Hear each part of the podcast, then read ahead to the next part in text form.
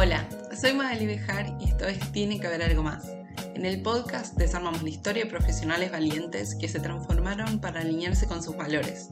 Analizamos el camino para entender cómo lo hicieron. Antes de ir con el episodio, un anuncio rápido.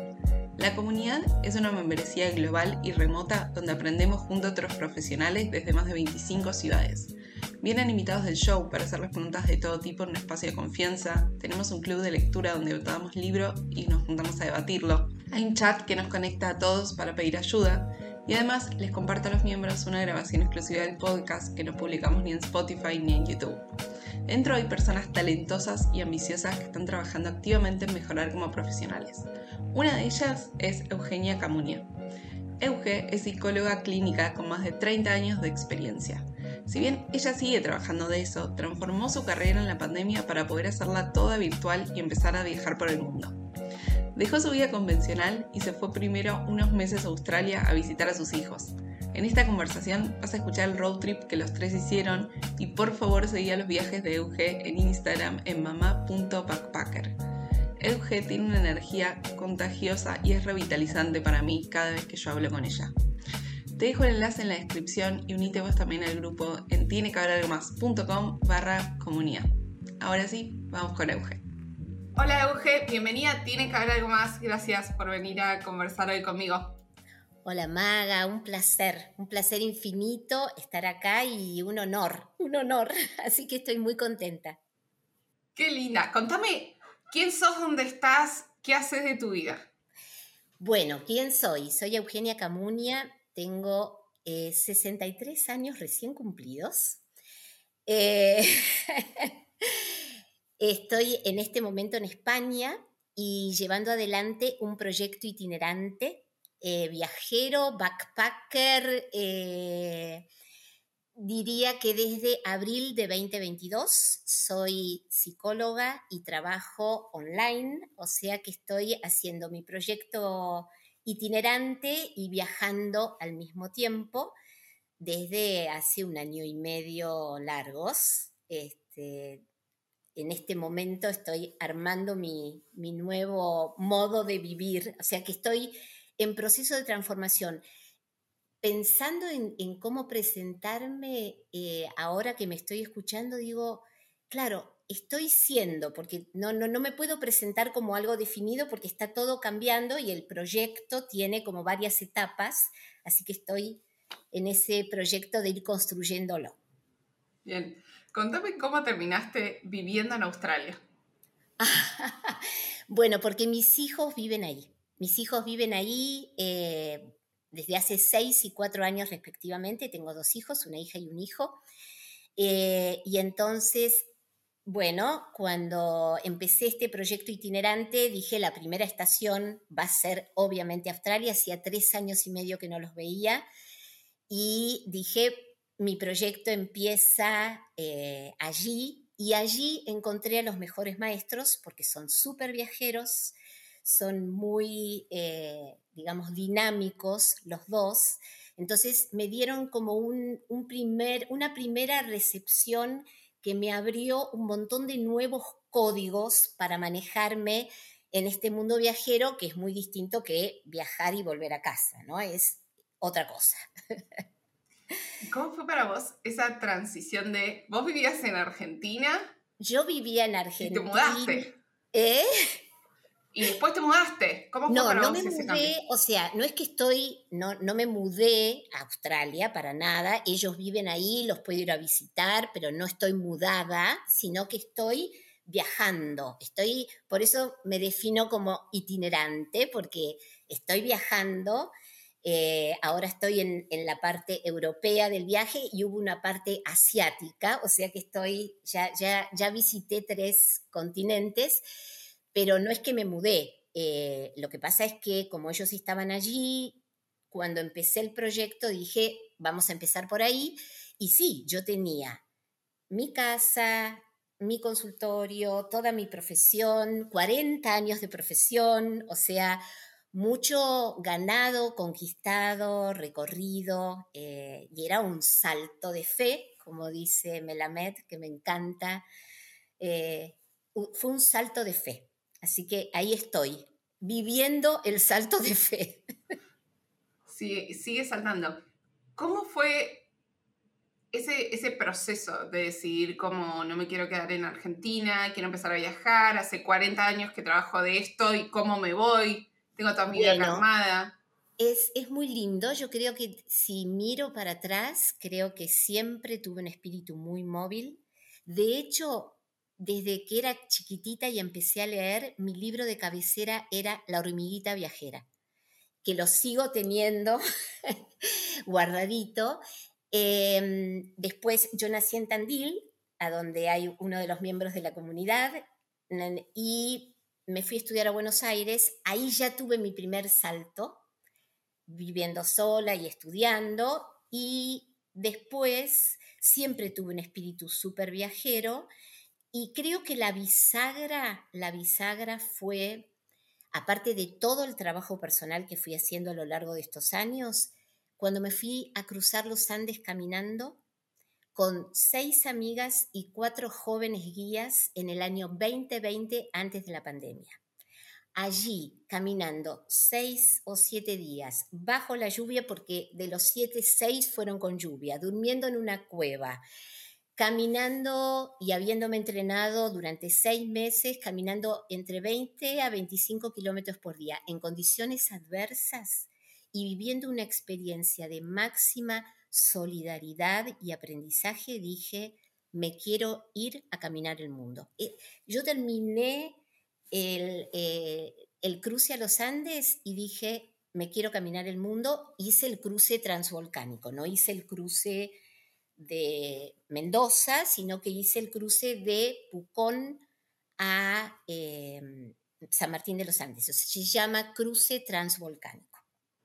Así que así fue como empezó todo.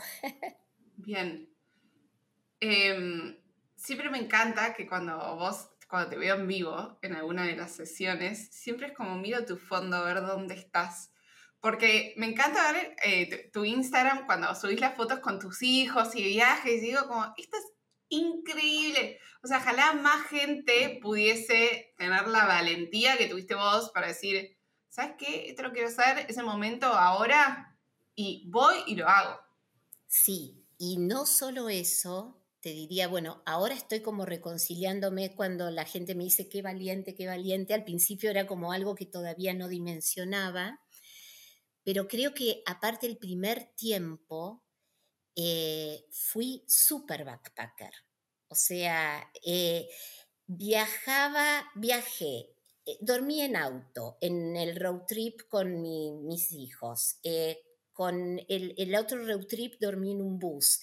Eh, dormí en hostels con, en, Vietnam con un montón de jóvenes andando en moto 350 kilómetros por un caminito increíble. O sea, súper, súper backpacker. Y fue un gran descubrimiento porque creo que ni yo tenía la idea de que era posible. Cuando arrancas el viaje no sabes con qué te vas a encontrar de vos yo me acuerdo que cuando salí de viaje dije, no sé, no es que voy a conocer lugares, voy a ver con qué me encuentro de mí. Entonces, creo que, lo que con lo que me encontré fue con que un día se lo contaba un nómade digital con el que me encontré de 30 años, que me preguntó, ¿y cómo te resulta esto? Y me encontré diciéndole, nací para esto. Y cuando le dije esto, dije, ay, me tembló el corazón porque dije, ¿cómo puede ser que nací para esto cuando en realidad estuve toda la vida en otro, en otro modo de vivir? ¿no? Así que estoy como todavía construyendo el proyecto, construyéndolo. No, estoy fascinada, esta historia me encanta porque además me acuerdo al, hace muchos meses, cuando hicimos una sesión de la comunidad donde todos nos poníamos objetivos, que podía ser de cualquier cosa, que era como o personal o profesional, pero lo teníamos que decir en voz alta y yo les tomaba nota, entonces quedaba ahí público. Yo acuerdo que, ¿te acordás lo que dijiste? Porque yo me acuerdo. Sí. ¿Quieres contarlo? Me acuerdo que dije que quería eh, hacer un voluntariado en África eh, y que estaba buscando alguna organización que de alguna manera me diera amparo para poder hacer el voluntariado con niños, porque toda la vida trabajé con niños, familias, parejas, pero mi corazón está puesto en los niños, y dije, quiero ir a África. Pero dijiste algo más, que yo no me olvidé, que además de todo eso vos dijiste, y tiene que ser un lugar con wifi, porque yo tengo que seguir trabajando. Totalmente. Y ahí creo que a todos se nos abrieron los ojos, nos quedamos como, ¿quién es esta mujer que nos dice de dónde saco un voluntariado en África, pero que además puedo seguir trabajando porque mis clientes están en todos lados? Creo que todos nos quedamos como, viste, nosotros decíamos como, quiero dormir mejor, quiero comer mejor, no sé qué, aparece con el voluntariado. Esto no lo puedo creer, esto es impresionante. Sí, fue muy gracioso porque aparte yo creo que una de las grandes cosas que descubrí eh, viajando es lo importante que para mí resulta tener una buena señal de Wi-Fi. O sea, yo no puedo no tener una buena señal de Wi-Fi. Entonces todo se descarta en función de eso. Y creo que una de las grandes sorpresas fue que en Bali, por ejemplo, donde estuve, que fue mi primer viaje después de Australia, encontré tantos lugares en en espacios insólitos al lado del mar con una excelente wifi, con toda la gente trabajando remotamente con sus computadores y yo decía, este es un mundo desconocido para mí, absolutamente desconocido, en un chiringuito con el techo un poquitito torcido, con que casi podía entrar el agua, pero la mejor wifi que tuve en todo el viaje. ¿En qué parte de Bali estuviste? Estuve en Bali, en, Ubud mucho, y estuve, lo que más me gustó fue las islas de Indonesia. Así que me fui a las islas, me fui a Lombok, me fui a Nusa Penida, Nusa Ceningiang, Gilier, todas esas islas y la vida en las islas fue como una experiencia increíble y aparte conocer eh, la vida y viví con locales, viví con una familia musulmana, una familia hindú que me recibió en su casa, o sea, una gloria que tenían wifi. No, no, es espectacular esto. ¿cómo llegaste? Tiene que haber algo más, ¿te acordás? Sí, sí, no me lo puedo olvidar porque fue súper importante, súper importante. Yo estaba preparando mi proyecto itinerante y estaba organizando la levantada de todas mis cosas y escuchaba muchos podcasts, muchos. Entonces, en un momento dado, aparece el logo de tiene que haber algo más. Pero como en ese momento vi el logo y me encantó, me encantó que tuviera solo las iniciales y después leí, tiene que haber algo más. Dije, esto es para mí, yo estaba en plena gestación del proyecto y me empezaste a acompañar, porque estaba, yo escuchaba eh, todos los podcasts y después cuando estuve en los dos road trips con mis hijos, uno con mi hija y otro con mi hijo, les mostraba los podcasts de Tiene que haber algo más y charlábamos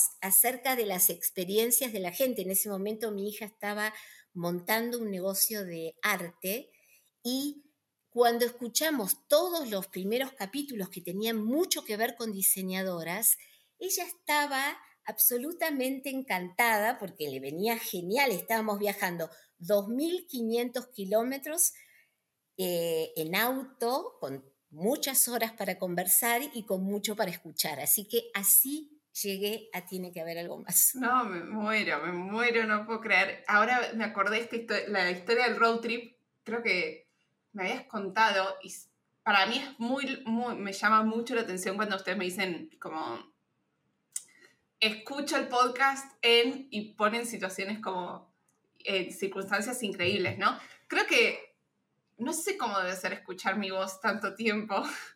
No. Fue, fue genial. Y aparte es, es hermoso para mí, creo que lo que más me gusta es ver y ser testigo de la evolución y de la transformación de todos. Entonces, a ver, contame más.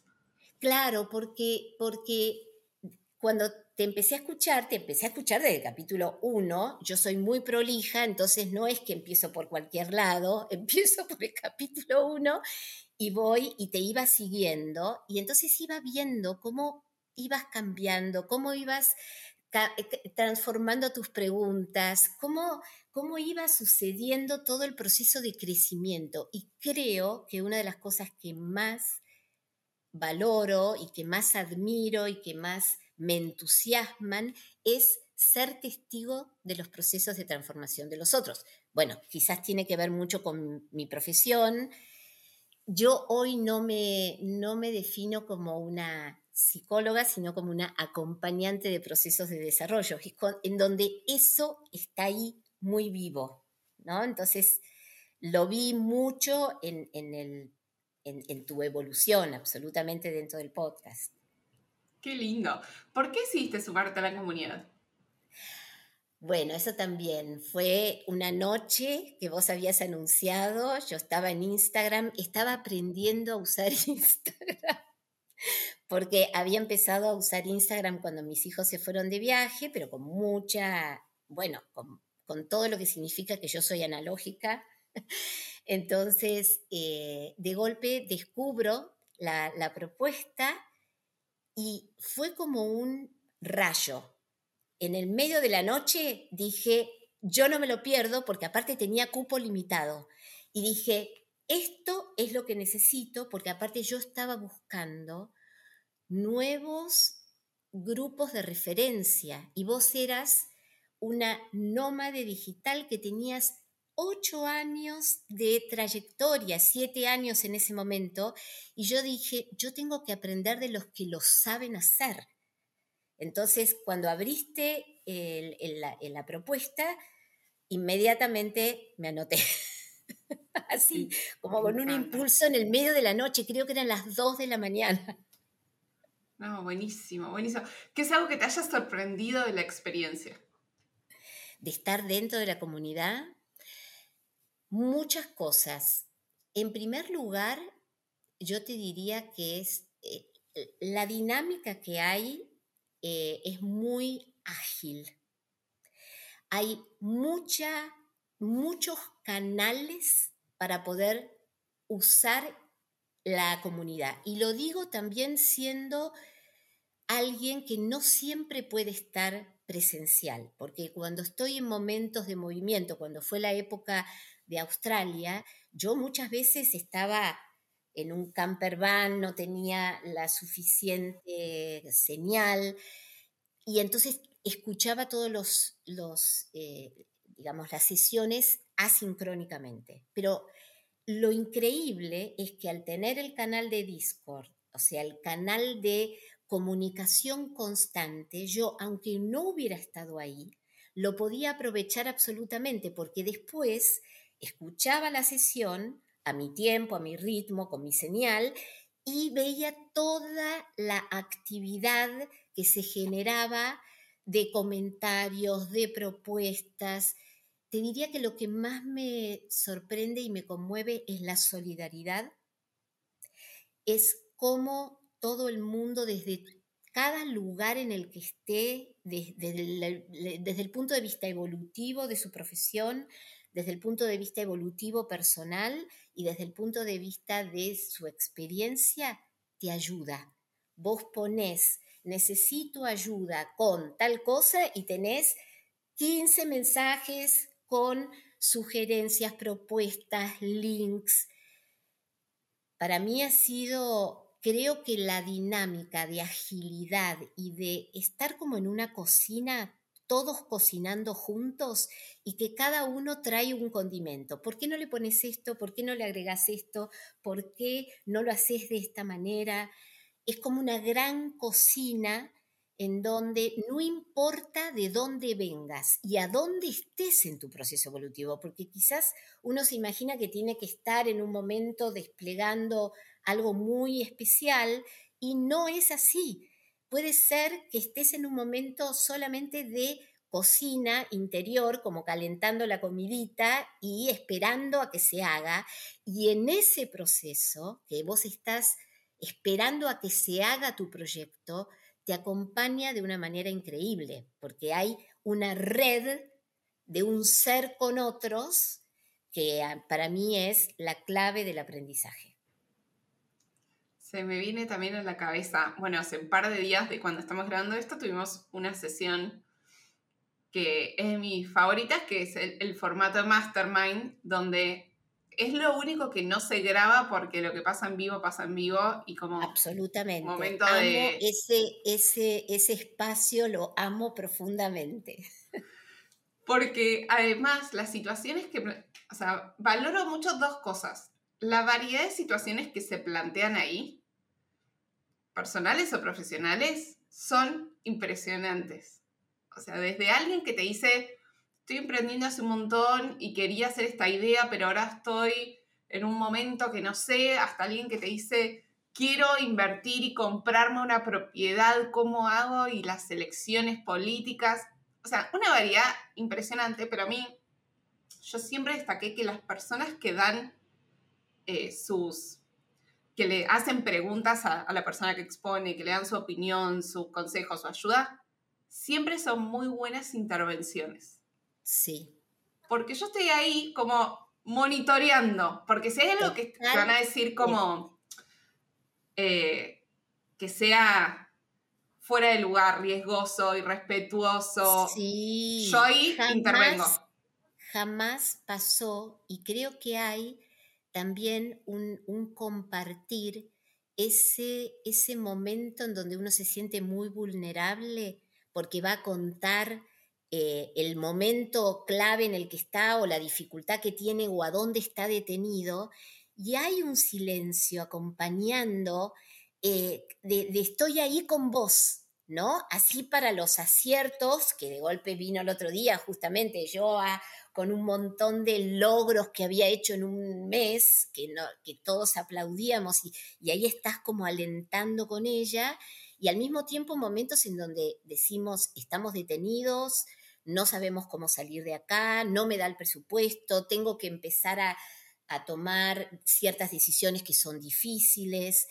Y, hay un clima de estoy acá con vos, te estoy acompañando y estoy escuchando atentamente lo que sucede. Obviamente para mí que la escucha es clave, digo, por Dios, esto es una maravilla, es una maravilla. Sí, que seamos tantas personas ahí, todos prestando mucha atención, eh, e interviniendo, para mí también es una maravilla de este siglo, ¿no? En, la era de la desconexión. Sí, y aparte también empezar a poder mirar, para mí ha sido un aprendizaje enorme, habiendo tanta diversidad de personas y de rubros y de cosas que yo no sé ni cómo se deletrean, que el otro día preguntaba, ¿qué quiere decir esta sigla? O sea, para mí es aprender un nuevo lenguaje y, y toda la riqueza que trae, toda la riqueza que trae, porque cada perspectiva te hace mirar tu propio proyecto o tu propio proceso tan desde otro lugar, tan desde otro lugar, eh, y son desde intervenciones súper sencillas que tienen que ver con el cuidado de, tu cuerpo, por ejemplo, o de tu descanso, que lo hemos hablado un montón, eh, que eso Carl Newport en el, en el podcast lo, trajo de una manera para mí súper clara, qué sé yo, hay, hay muchos momentos eh, que son muy, muy valiosos dentro de la comunidad y muy accesibles. Yo mm. pondría la palabra accesible. O sea, tenemos accesibilidad a vos todo el tiempo, tenemos accesibilidad a todos nuestros compañeros, tenemos accesibilidad a toda la información que circula, porque está en este instrumento maravilloso que yo siento que Discord, que uso el 50%, como de Instagram, porque me falta mucho para aprender, pero tenemos toda la información disponible, toda. Y eso es de mucha generosidad. ¿Para quién dirías que es la comunidad? Mm, qué linda pregunta. Bueno, yo creo que es para todas las personas que eh, en algún momento, cuando se van a dormir o cuando están corriendo, cuando están caminando, tienen como un flash que dicen, ¿y si hiciera esto? Pero no, seguramente es muy complicado, pero no, seguramente no va a tener rédito, no, seguramente hay como un momento flash, que yo lo llamaría así, que en general sucede cuando uno está en otra actividad, como que tiene la, la cabeza libre y dice, ¿y si hiciera esto que tengo tantas ganas de hacer y nunca me animé? ¿O que hay este sentimiento de incomodidad con algo que está viviendo y que está buscando un caminito para poder abrir nuevas puertas? ¿no? Entonces yo creo que la comunidad abre nuevas puertas eh, cuando está esa incomodidad es como un gran disparador y yo te diría que para todas las personas que tienen ganas de aprender, de actualizarse, que tienen ganas de descubrir nuevas maneras de pensar, nuevas maneras de estar, nuevas maneras de cuidarse, eh, es para todos y para los que quieren animarse a cosas nuevas, porque yo siento que la comunidad tiene una perla, que creo que alguna vez te lo escribí, eh, que es que te acompaña en la osadía de hacer algo nuevo. Claro, porque cuando alguien viene y plantea algo, todo el resto le dice como, buenísimo, dale para adelante, como siento que es todo lo contrario que pasaría como en la vida real, donde tu entorno te dice, no, esto, ¿cómo vas a hacer esto ahora? Esto no va a funcionar, no te va a ir bien. Acá todos te dicen, Buenísimo, excelente idea. ¿Cómo te ayudo? Es como un grupo de entusiastas eh, muy fuertes. Sí, y alimenta mucho para mí eh, varias cualidades que, en las cuales uno se siente solo. La osadía, el coraje, la valentía de la que estábamos hablando. O sea, hay algo de lo que es el invitarte a ir más allá de lo que pensaste para vos que, eh, o que te imaginabas que, estaba dentro de tu mundo, que la comunidad favorece enormemente, como que riega esas cualidades. Ah, bueno. ¿Qué es para vos la comunidad? Bueno, para mí es un espacio en primer lugar de pertenencia, hoy. Yo toda la vida tuve espacios de pertenencia profesionales, con supervisores, con grupos en instituciones, con colegas. Formé parte de, una fundación durante más de 20 años, la Fundación Crea Vida, que tengo mi corazón puesto allí. Eh, o sea, siempre tuve grupos de pertenencia y esta vez necesitaba un grupo de pertenencia para esta etapa de mi vida, que es una etapa más remota, podríamos decir, nueva. Entonces, hoy es un grupo de pertenencia, es un grupo en el cual yo encuentro respaldo y puedo preguntar cosas que necesite para seguir creciendo en este proyecto itinerante y todos los consejos, todas las cosas que pueda ir sumando para este momento, para mí es clave. Y aparte es un lugar de, mucho intercambio, de mucho intercambio, de una riqueza constante. E, es ese ser con otros que te decía antes que para mí impulsa mucho el aprendizaje. Y es un lugar de aprendizaje, ¿eh? Siento que estoy aprendiendo. Bien, sí, porque hay mucho como síndrome del impostor. De, sí. A ver, hay mucho, yo creo que todos los que llegamos al podcast, incluida yo, un poco que síndrome del impostor tenés en alguna de sus facetas, muy probablemente. Entonces, em, hay algo que, que cada vez que entran personas nuevas me dicen, como veo las presentaciones que hacen en el chat, que son como, hice todas estas cosas y estudié todo esto y probé todo esto y estoy no sé dónde, etcétera, etcétera. Y, me, y después me escriben por privado y me dicen, igual Magali, yo no sé qué tengo para aportar acá. Y yo, los miro y digo, claro, son todos iguales, todos pensando que nadie tiene nada para aportar cuando todos tenemos un montón para aportar. Vos sabés que, que para, yo me quedé pensando un montón cuando tuvimos la sesión del síndrome del impostor, porque yo creo que lo que por ahí por la educación de la que venimos y que siempre nos tienen que poner alguna nota sobresaliente para, para poder sentir que ganamos algún, algún logro o alguna experiencia nueva, yo creo que está tan puesta la valoración en el afuera y no en la construcción de la experiencia paso a paso. Entonces, si vos me decís, yo creo que todos, absolutamente todos, aunque no hayamos estudiado nada, tenemos un montón para aportar de lo recorrido. Es como si no pudiéramos ver el proceso. Entonces ahí sí aparece el síndrome del impostor, pero es como si no viéramos el proceso. No viéramos el valor del proceso, ¿no? Claro, sí. Es que bueno, todos queremos la foto.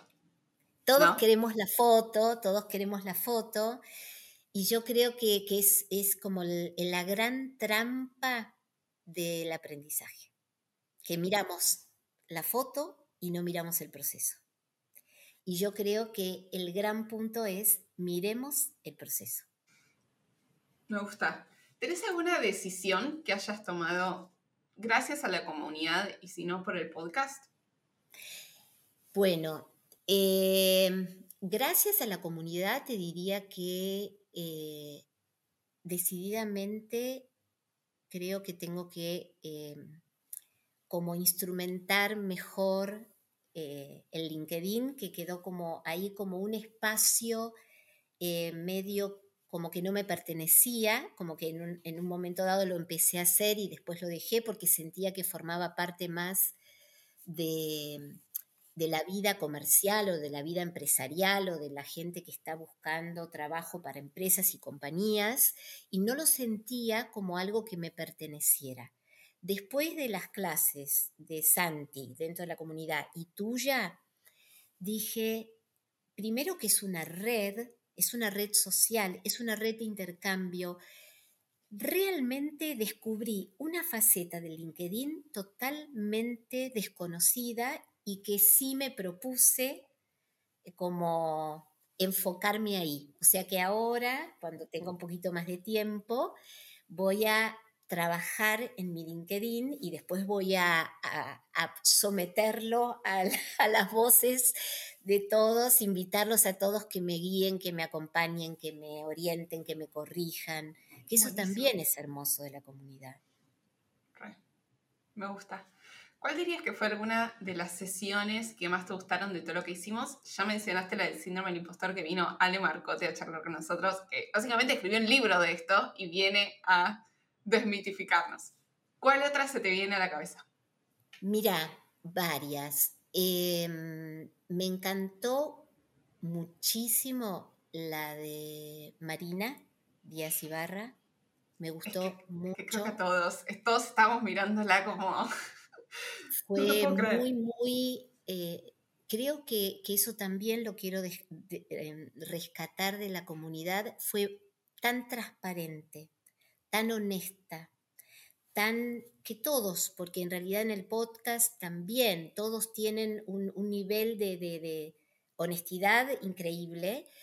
Eh, y me gustó muchísimo esto de migrar al miedo, de, eh, de sentirte lo suficientemente incómodo para aprender y avanzar. Me gustó muchísimo. Me encantó la de la trastienda de Tiene que haber algo más.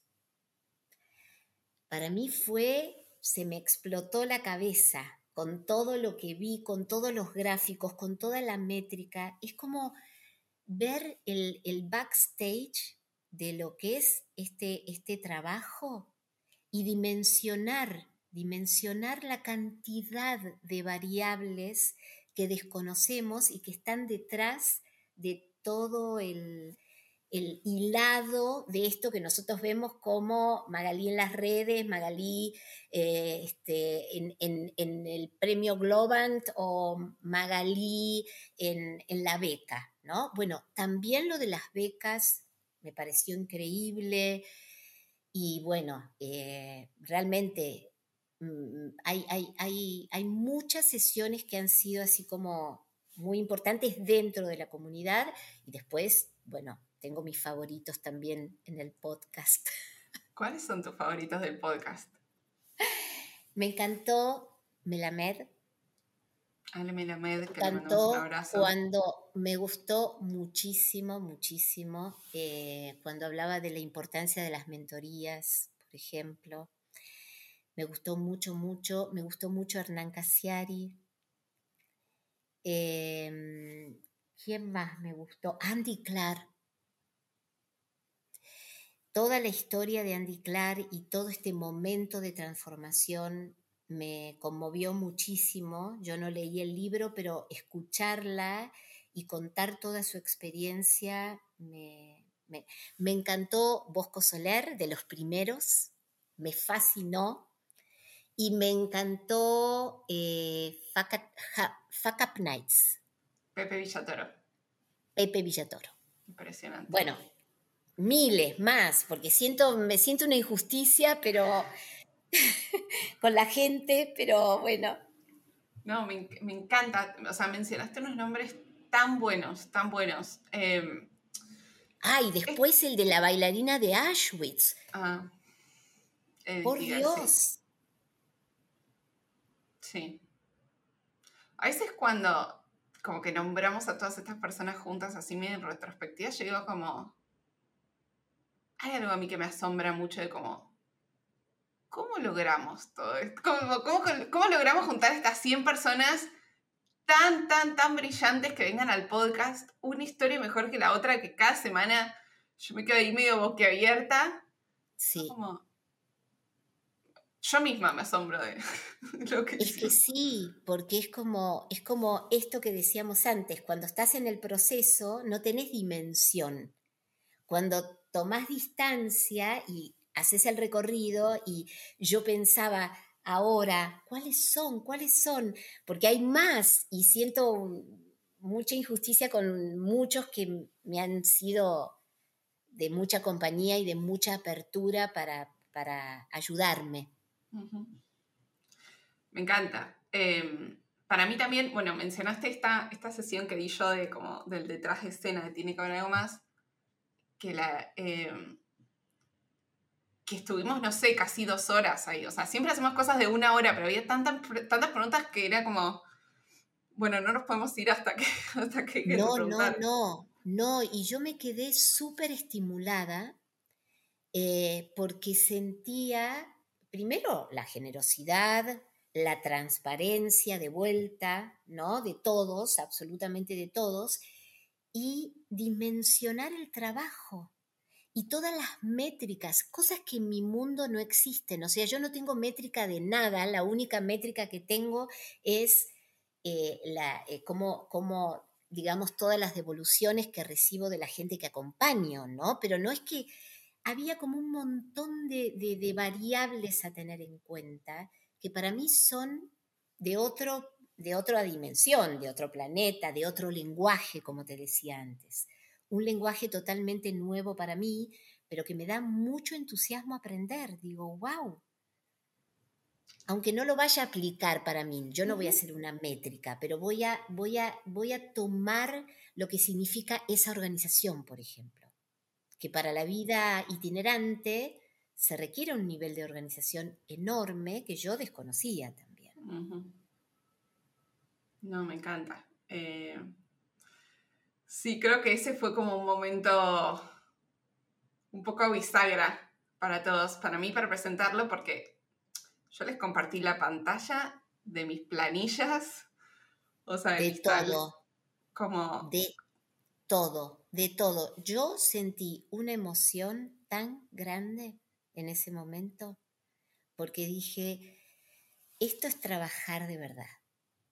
Esto es trabajar honestamente todos juntos para el bien común, te diría.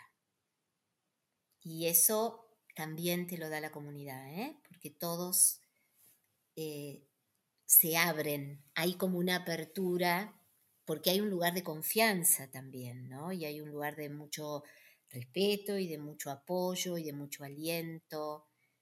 Eh, así que, y otra cosa que quiero hacer, que también surgió de la comunidad, es que quiero hacer mi página web.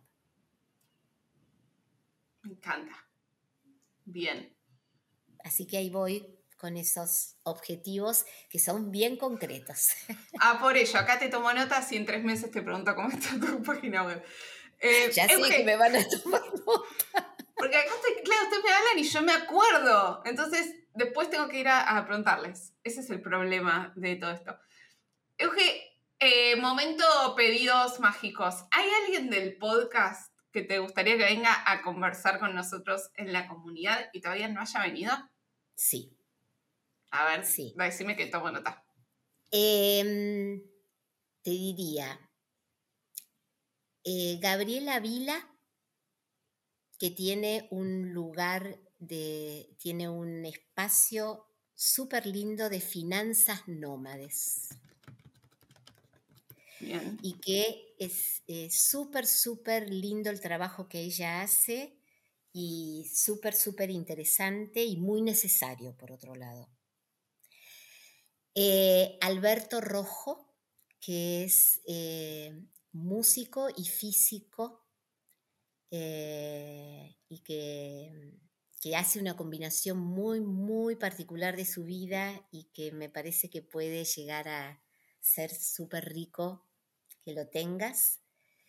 Y mm, bueno, y el, y el próximo invitado que vamos a tener en la comunidad, que lo había pensado, pero no sé si se puede decir. No, es secreto hasta que todo eso salga, porque ese, ese es un experimento que me gusta mucho que vamos a hacer, que es, a ver, todas las, entre, todas las ciento, más de ciento y pico de entrevistas, siempre las preparé yo sola. Nunca nadie intervino en eso. Como que quizás alguna vez, viste, si, si llegaba con tiempo le pedía como al público, a ver si me daba una pregunta, pero medio decorado, como medio, bueno, no sé, ni idea, lo hacemos. Esta vez que conseguí, sí. le, mandé un mensaje a, todos en el chat y les dije, después de un año y medio, conseguí una persona que venía persiguiendo para que venga al podcast. Entonces, como justo es una persona que muchos conocen, lo vamos a preparar entre todos. Me encanta esa propuesta. Ya tengo tres preguntas que me anoté. Me encanta, porque además esta persona secreto hasta que salga, tiene varios libros y yo, a ver, yo ya leí más de la mitad de uno, pero no llego, no llego a leer tres libros con todo esto, o sea, no, no, hay posibilidad. Entonces fue como, vamos a prepararlo entre todos porque esto, me gusta este, este experimento grupal. Me encanta este experimento y estaba en mi bucket list eh, como propuesta de invitado. Bien. Euge, ¿en qué dirías que te sumó la experiencia de la comunidad a tu vida? Bueno, mm, me sumó a, poder, te diría, como sentir todo el tiempo la red de sostén, eh, porque, porque porque todo el tiempo se siente que estamos todos entrelazados y hay mucho compromiso entre toda la gente, a pesar de que yo no estoy todo el tiempo, pero igual la siento.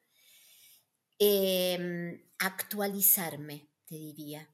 Yo creo que lo que más me sumó es a actualizarme, a, a abrir mi horizonte de, de aprendizaje y decir, ah, ah, ah, a ver, yo tengo mucha experiencia, tengo 40 años de profesión, pero hay millones de áreas de mi vida que no están cultivadas ni desarrolladas y que con la guía de la gente que está allí, eh, podés acceder y está más cerca. O sea, si tengo que hacer la página web, ya sé que voy a consultar con Orne o con las chicas de diseño, si tengo que mejorar mi marketing, voy a, o sea, todo tiene una accesibilidad, que de vuelta es la palabra para mí también clave, que lo hace mucho más fácil. sea, acerca posibilidades si vos querés estar hacer, haciendo un cambio. Y como yo estoy en un momento de cambio, creo que la comunidad me suma un montón en ese sentido. Claro. ¿Hay algo que necesites ahora para... Quizás digas, justo estaba pensando en que tengo que solucionar algo en particular, lo que sea, eh, y usamos el micrófono. A ver, algo que necesite. Em, no, yo creo que, necesito poder eh, tener como un seguimiento para que estos dos puntos que tengo como objetivos, el LinkedIn y la página web, se concreten y no queden eh, envueltos en el medio de la itinerancia. Eh, y, tengo otros proyectos ahí en germen, em, pero bueno, que tienen que ver con, contar experiencias que abran horizontes, porque ese es un poquito eh, el caminito o la silueta que siento que está tomando mi proyecto, ¿no? Pero en lo inmediato y en lo concreto lo que necesito es un seguimiento para para que esto se concrete y que no quede como envuelto en la itinerancia. Me encanta, ya sé quién va a ser la persona de la comunidad que va a recibir una propuesta mía cuando terminemos de grabar. ¡Qué lindo! Para ser la capitana, se va a llamar, ella no lo sabe todavía esto, me va a llamar, supuestamente se va a llamar la capitana del seguimiento. Y no voy a ser yo y no vas a ser vos, hay otra persona. Qué eh, genial, qué genial. Qué a ver genial. si toma el desafío. Qué genial, vamos a ver, vamos a ver. Hay muchos capitanes que me encantan. Está el capitán del viaje, que es Juan, los capitanes del club de lectura, eh, que también me parece increíble, los, los de los desafíos, que también me pareció... Yo me acuerdo que el desafío de los pasos dije, no me voy a sumar porque hacía 17 kilómetros por día caminando. Dije, no, no, no es justo. ¿Sabes que hay varios que les pasó eso? Había dos que son runners, me dijeron, no, no, yo no me sumo porque como que no puedo competir, ya, pero, pero sumate, así todos como vamos un poco más, si no, todo parece que somos, competimos los que somos sedentarios, creo que había que dar 5.000 pasos por día que... Exacto, era 5.000 pasos por día, pero yo decía, doy muchos más y me parece como injusto, así que... Les voy a ganar muy fácil, me encanta. Eh, Euge, ¿cómo hacemos para cerrar este capítulo? Palabras finales, un último mensaje a la audiencia de lo que, lo que quieras. De lo que quiera. Em, te diría que lo que, tiene que ver un poquito con lo que hablamos, que creo profundamente en los procesos de transformación y que em, compartir los procesos de transformación es una una perla. Así eh, que invito a la gente a que comparta sus procesos de transformación. Te diría que una de las frases mías de cabecera es, la tarea es estar en tarea, que es una frase del libro, un libro que amo profundamente, que se llama Mujeres que corren con los lobos, de una psicoanalista junguiana, Clarisa Píncola Estés. Eh, es un libro que no propondría para el libro de lectura, porque para la lectura del mes, porque es un libro muy, muy grande, pero eh, creo que la tarea es estar en tarea, es la, frase de, que me identifica y eh, que no hay edad para la transformación y que continuemos el camino de aprender a aprender. Fabuloso. Gracias, Euge. Aplausitos. Gracias por venir y compartir todo esto. Gracias, gracias, Magalí. Un placer enorme, enorme, enorme. Gracias. Te mando un abrazo. Gracias por escuchar este episodio. Nos ayudas un montón compartiendo el capítulo a alguien que le pueda servir. Acuérdate que todas las semanas comparto ideas en el correo de Tiene que haber algo más. Escribo sobre mis recomendaciones y el detrás de escena de la comunidad y el podcast. Lo mando todos los jueves directo a tu bandeja de entrada. Anotate vos también en tienequehaberalgomás.com barra correo. Nos vemos la semana que viene.